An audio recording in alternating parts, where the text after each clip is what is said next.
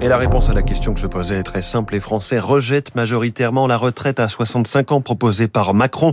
C'est à lire en page 2 des échos. Regard plutôt négatif hein, sur le projet euh, du président sortant selon un sondage Elab. François Vidal euh, vient nous en reparler tout à l'heure à 7h10 pour son édito.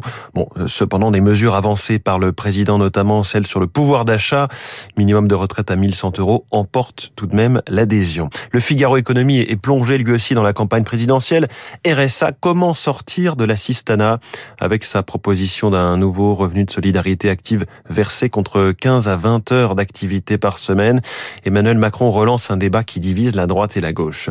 La une des échos qui est consacrée à Tesla. Tesla s'installe au cœur de l'Europe. Elon Musk a inauguré euh, son usine de Berlin en présence d'Olaf Scholz, chancelier allemand.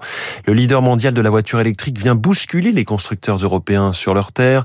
David Barou va nous dire quelle leçon il y a à tirer de Tesla. Rendez-vous euh, dans son décryptage à 8h-5 ici même.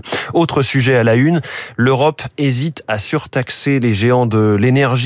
Bruxelles a ouvert la porte, mais pour l'instant, relève les échos, seule l'Italie a fait le pas. Je poserai la question de la pertinence hein, de ces surtaxes à Robin Rivaton à 7h15. D'abord, qu'est-ce qu'un surprofit? Vraie question. Et puis à lire dans le Wall Street Journal, rapporté par l'opinion, l'avenir politique en pointillé des missions spatiales russo-européennes. La mission ExoMars, un robot d'exploration de la planète rouge, était le plus gros projet de coopération euh, entre l'Agence spatiale européenne et son homologue russe.